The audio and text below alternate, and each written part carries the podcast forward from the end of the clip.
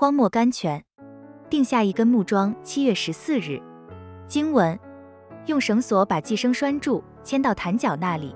圣经诗篇一一八篇二十七节。读者啊，祭坛不是在呼召我们吗？我们不是要请求绳索把我们拴在祭坛上，使我们永远不把我们的奉献拿回来吗？我们常常在生活充满了玫瑰色光彩的时候，乐意选择十字架；在天色灰暗的时候，就退缩了。所以，如果能用绳索把我们拴住的话，多么好呢？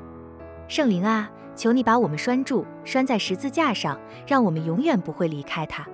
求你用救恩的红绳、爱的金绳、望的银绳把我们拴住，叫不能逃回旧日的宽路去，也叫我们不去羡慕别的命运，只羡慕做主痛苦悲伤中卑贱的伴侣。读者啊，坛角在呼召你了，你愿不愿意来呢？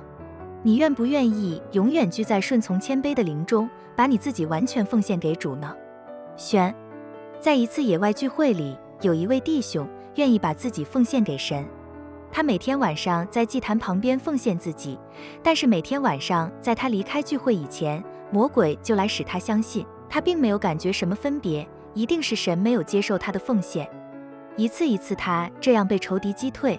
最后一天晚上，他来赴会的时候，带了一把斧头和一根长大的木春来。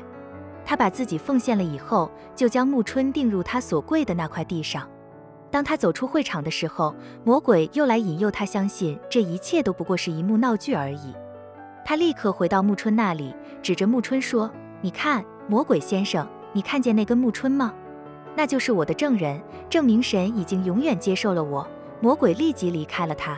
这位弟兄对于这个问题以后再没有什么疑惑了。微小的声音，The still small voice。亲爱的，如果你也受了引诱疑惑你的奉献的话，你也可以在一个地方定下一根木椿，让他在神前、魔鬼前做一个证人，说你已经永远解决了这个问题。